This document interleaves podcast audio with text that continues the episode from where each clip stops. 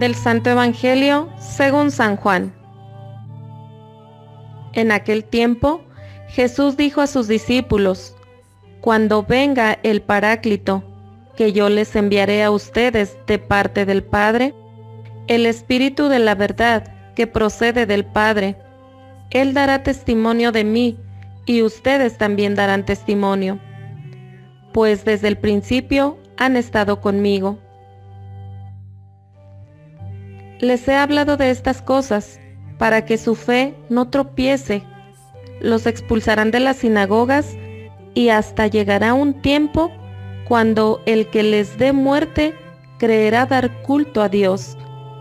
Esto lo harán porque no nos han conocido ni al Padre ni a mí. Les he hablado de estas cosas para que, cuando llegue la hora de su cumplimiento, recuerden que ya se lo había predicho yo. Palabra del Señor.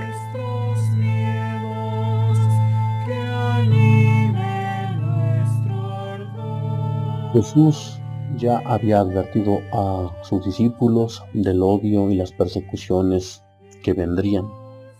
Ahora los anima diciéndoles que su testimonio, sus pruebas, sus sufrimientos serán afirmados por el Espíritu de verdad que Él enviará desde el Padre.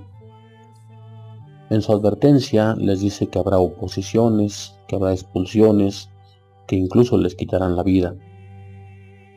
Esto lo subraya el Señor para que en las pruebas ellos se acuerden y no sucumban al escándalo y continúen confiando en Él.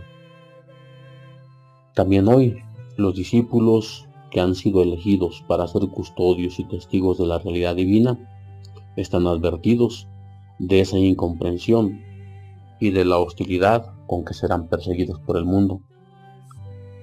Y a veces esas hostilidades y esas persecuciones vienen en nombre del progreso, de la emancipación, de la modernización, de la liberación de tabúes, de las batallas de civilización, de los llamados derechos humanos y de todas las motivaciones que en estos años han surgido como la ideología de género. En otras ocasiones también para hacer olvidar el pasado cristiano e imponer nuevos modelos de vida. Recordemos nosotros que el Espíritu, cuando vino sobre los apóstoles con gran estruendo, descendió sobre ellos y los transformó. Esa debilidad y esa cobardía se transforman en una valentía en una fuerza grande y maravillosa que se esparce por todos lados.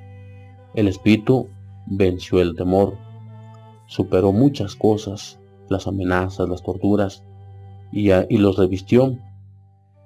A ellos bajando sobre ellos los adornó con las insignias de la audacia, una audacia maravillosa para el combate espiritual, hasta tal punto que en medio de los azotes, torturas y otros ultrajes, no solo no temieron, sino que incluso dieron gracias a Dios por haber sido considerados dignos de sufrir por el Evangelio.